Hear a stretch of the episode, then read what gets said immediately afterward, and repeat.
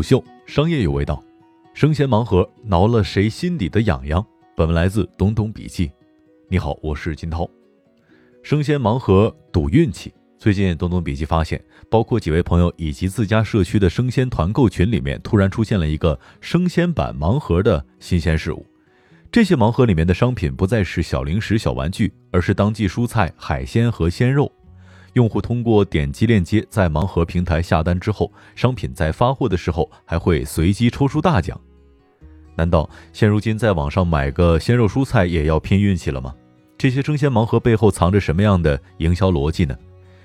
大约是一周以前，在生鲜社区团购群里面出现了一张生蚝促销海报，上面在显眼处标注了“盲盒”二字。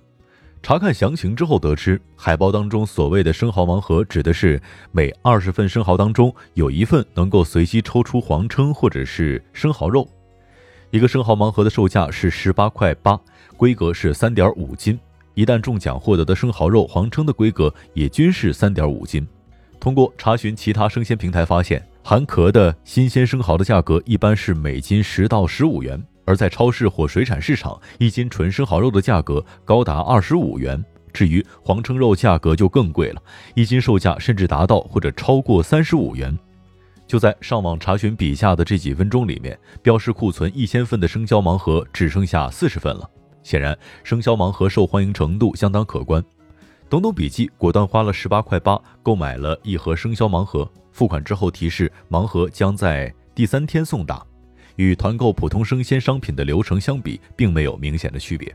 实际上，即便是抽不中生蚝肉或者是黄蒸肉，每个盲盒带的生蚝的价格已经是相当划算了。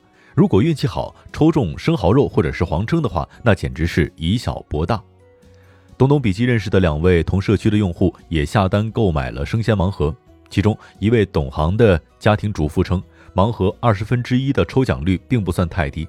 如果抽到生蚝肉或者是黄蛏的话，那样一份中奖盲盒的价值至少在百元以上。相比以往盲盒抽出限量版公仔的盲抽模式，这种生鲜盲盒更像是在抽奖。即便不中奖，普通盲盒的价格也很实惠，而其所营造出的随机获奖的氛围，依然让下单的用户有一种小赌怡情的心理，一下子成为了生鲜团购群里面群友所热议的话题。或许是运气没能爆棚，三天之后生鲜盲盒到货，东东笔记没有中奖，只看到了一箱灌满水的袋装生蚝。询问了群里同时购买生鲜盲盒的社区邻居，也表示没有中奖。但是生蚝还算是新鲜，才不到二十块钱还送开蚝刀，相当不错了。这位邻居非但没有因为没有中奖而感到沮丧，反而自我安慰道：“生鲜盲盒这么卖，挺良心了。”这位平时生活方面精打细算的邻居，居然出现了前所未有的豁达。当被问及日后有类似盲盒的活动是否会参加的时候，他斩钉截铁地表示肯定会再参加的。在这个社区团购群里面，目前也没有见过其他没有中奖的买家发表过任何的异议。显然，作为生肖盲盒，大奖只是一个概率，没有中奖的买家也只能怪自己运气不好，甚至是一笑置之，再接再厉。那么，生鲜平台推出不赚钱的盲盒，究竟是什么目的呢？这是侥幸心理渗透了主妇群体。通过搜索“生鲜盲盒”，东东笔记发现，早在今年七月份，已经有部分的生鲜平台推出了生鲜盲盒的活动。有的是在盲盒订单当中随机抽出生鲜商品作为奖品，有的则是随机抽取蔬果、米肉。后者似乎更需要赌运气。用户下单购买盲盒之后，能够购买到产品是无法自主选定的，也就是说，买到什么是什么。盲盒到手，做出什么晚饭也得看命。但无论是什么类型的盲盒，似乎都给枯燥的生鲜团购增加了一些趣味性。生鲜蔬果做盲盒，首先是要让用户觉得好奇，同时又具备宣传造势的作用。受疫情的影响，很多的消费者开始使用生鲜团购。也有越来越多的企业加入生鲜赛道，使得市场竞争更为激烈。除了价格、生鲜质量竞争之外，如今平台也都希望借助新点子，吸引更多年轻用户的关注。盲盒概念极富互联网思维，而且是流行的热点，所以部分平台就策划推出生鲜盲盒，同时也是为了创造热点话题。赌一把的心理，实际上在精打细算的主妇身上显得尤为明显。李娜笑着告诉东东笔记，有些家庭主妇只在平台上购买一份绿豆芽，然后再团购一份低价生鲜盲盒，想着能够抽取到肉类商品，而且会连着抽好几天。得益于新颖的概念，赌一把的投机心理，生鲜盲盒似乎颇受消费者的青睐。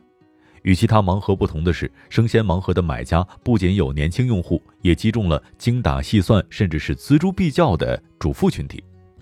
平台可以通过调整商品赠品抽出的概率，实现利润的最大化。但仔细一想，部分生鲜平台推出生鲜盲盒的原因，真的只是为了营销噱头和提振销量吗？盲盒生鲜成为了去库存的利器，盲盒的魅力所在就是购买未知。餐饮行业经营普遍受疫情的影响，生鲜食材需求也在降低。现在从生鲜的供应链到终端，都在积极的去库存。超市朱经理认为。目前，生鲜盲盒是生鲜供应链终端去库存最有效的方式之一。原因在于，消费者下单团购盲盒购买的未知生鲜商品，实际上都是平台库房里面最多品类当中的其中一种。